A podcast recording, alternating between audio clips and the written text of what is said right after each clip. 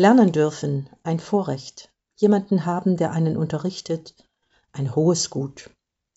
Dass wir in Deutschland die Schulpflicht haben, ist grandios.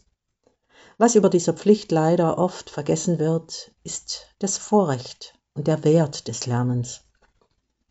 Am meisten wissen diesen Wert diejenigen zu schätzen, denen das Lernen verwehrt war oder ist, aus welchen Gründen auch immer.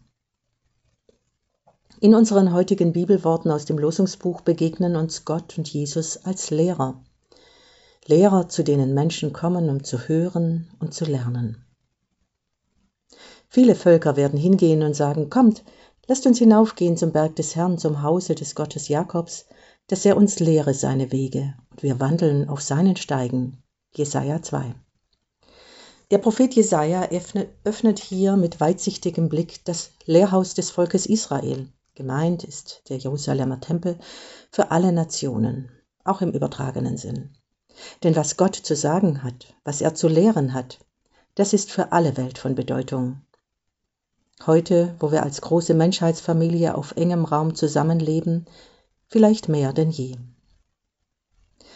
Der andere Lehrer, der den Berg quasi als göttliches Katheter nutzt, ist Jesus in Matthäus 5.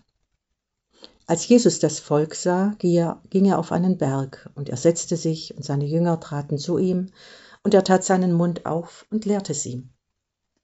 Was können wir aus diesen zwei Versen lernen? Erstens, der Zugang zum göttlichen Lernen ist frei und zwar kostenfrei und frei zugänglich für alle. Zweitens. Das Lernen gehört zum Leben eines jeden, der zu Gott und Jesus gehört.